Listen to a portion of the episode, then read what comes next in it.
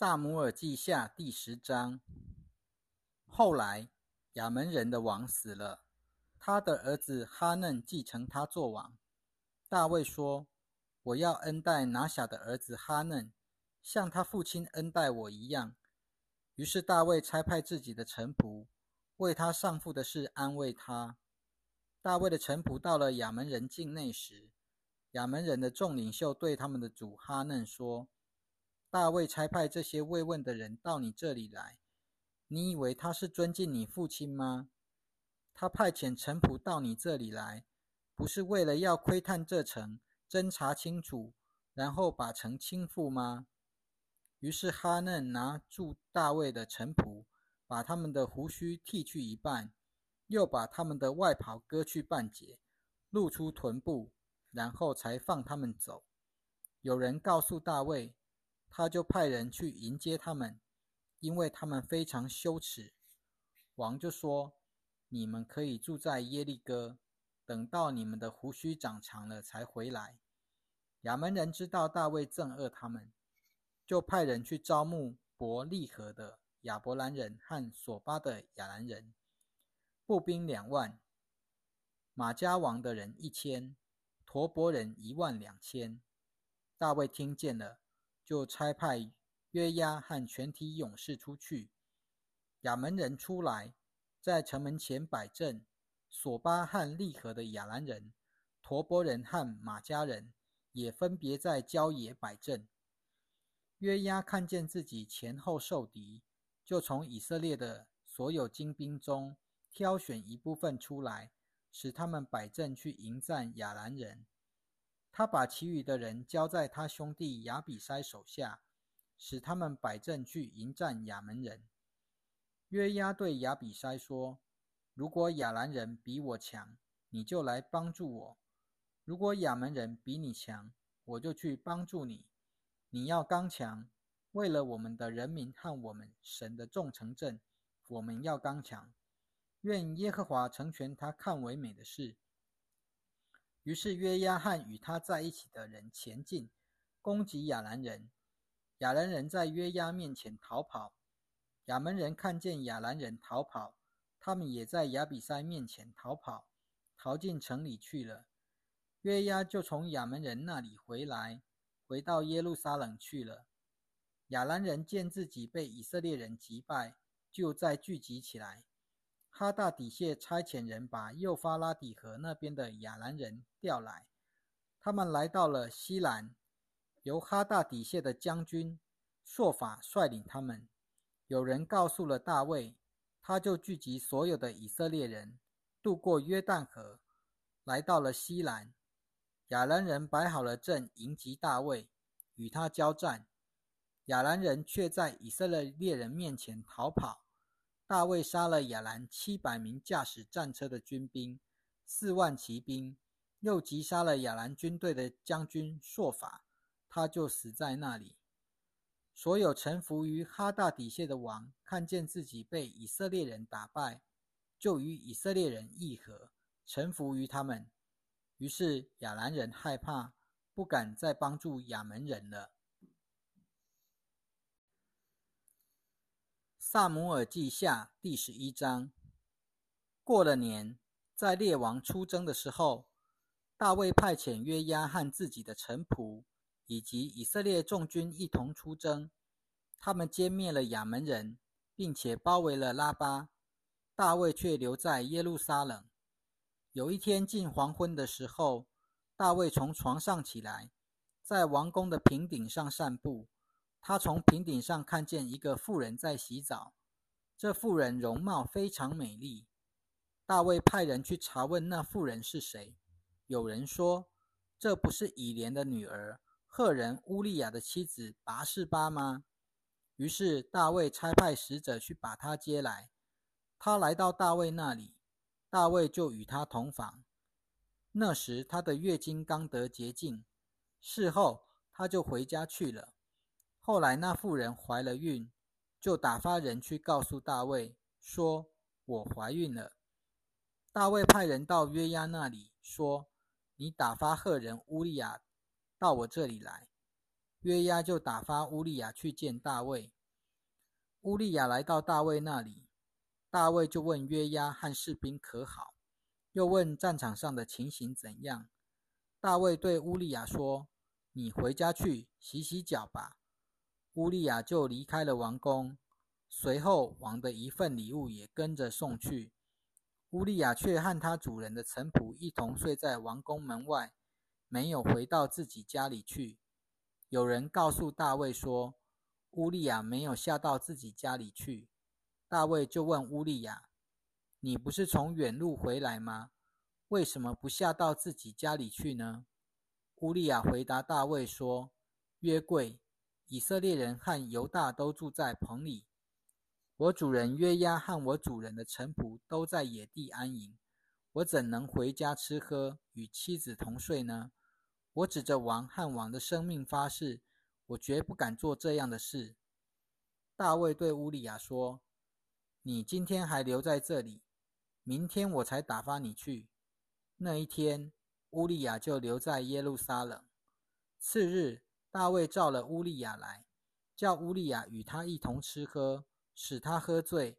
到了晚上，乌利亚出去，与他主人的臣仆一同睡在自己的床铺上，还是没有下到自己家里去。到了早晨，大卫写了一封信给约押的信，叫乌利亚亲手带去。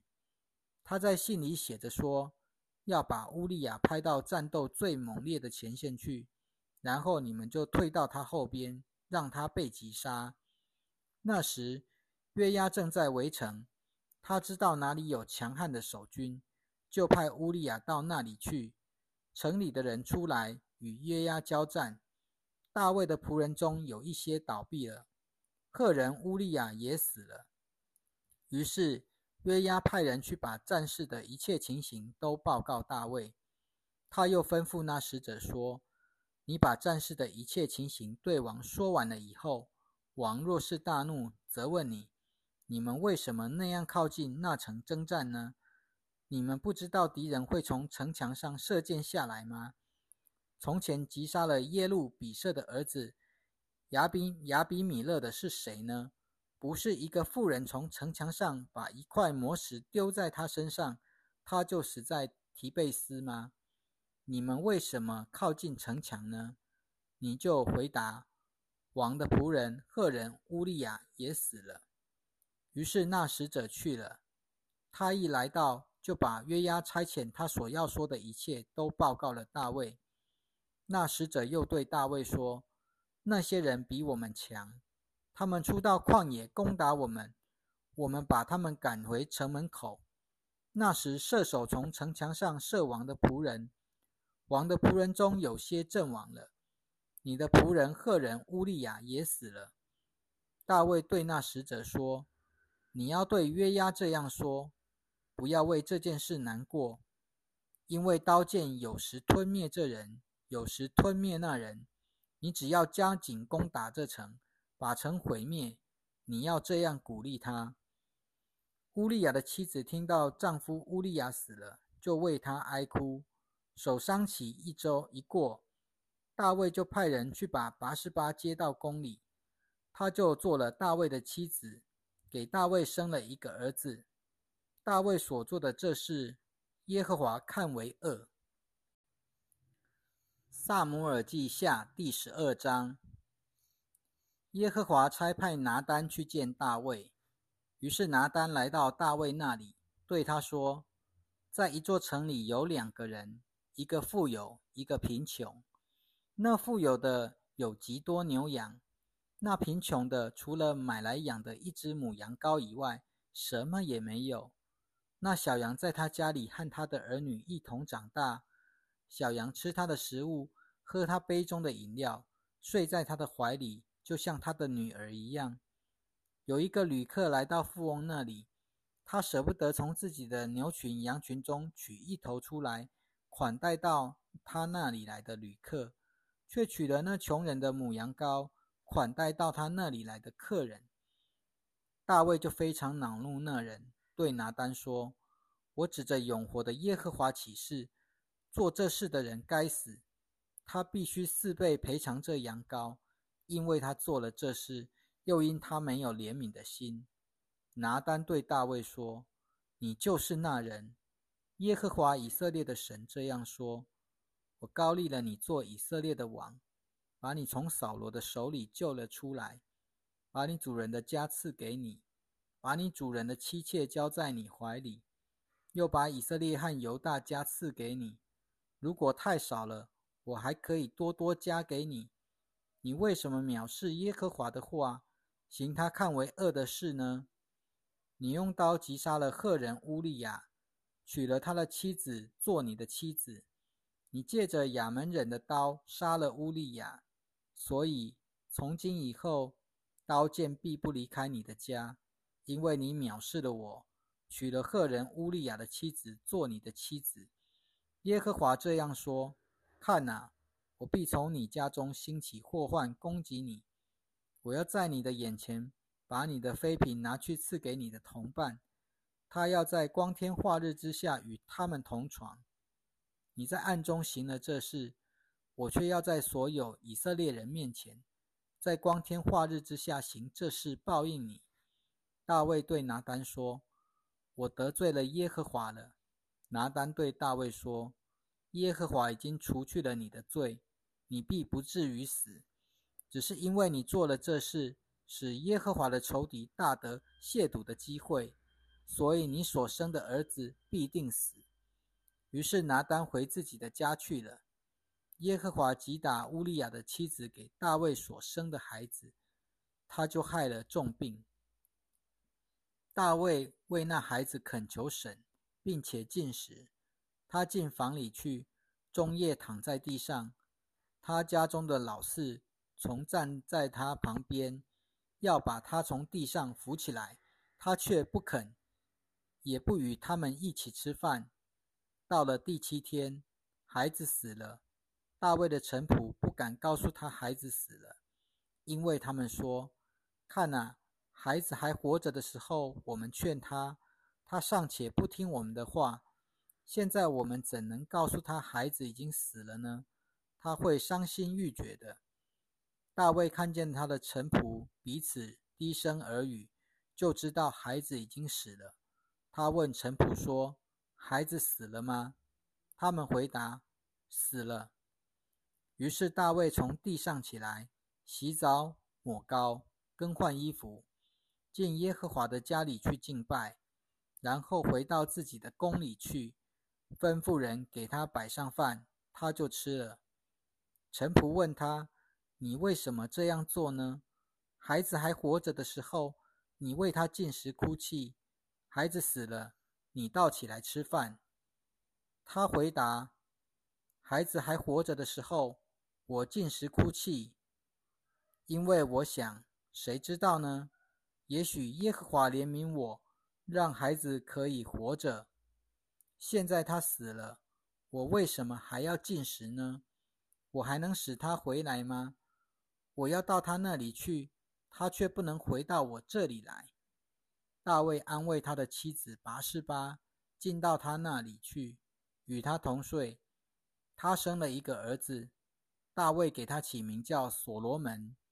耶和华也喜爱他，就差派拿单先知去，照着耶和华的吩咐，给他起名叫耶底迪亚。那时。约押正在攻打亚门人的拉巴，攻取了王城。约押派遣使者去见大卫，说：“我攻打拉巴，已经攻取了水城。现在，请你聚集其余的人民，安营攻打这城，把城攻取，免得我攻取了这城，人就以我的名字来叫这城。”于是大卫聚集所有的人民，向拉巴进军，攻打那城。把他攻取了。大卫从他们王的王的头上夺取了王冠，王冠的金子重三十五公斤，上面嵌有宝石。人把这冠冕戴在大卫的头上。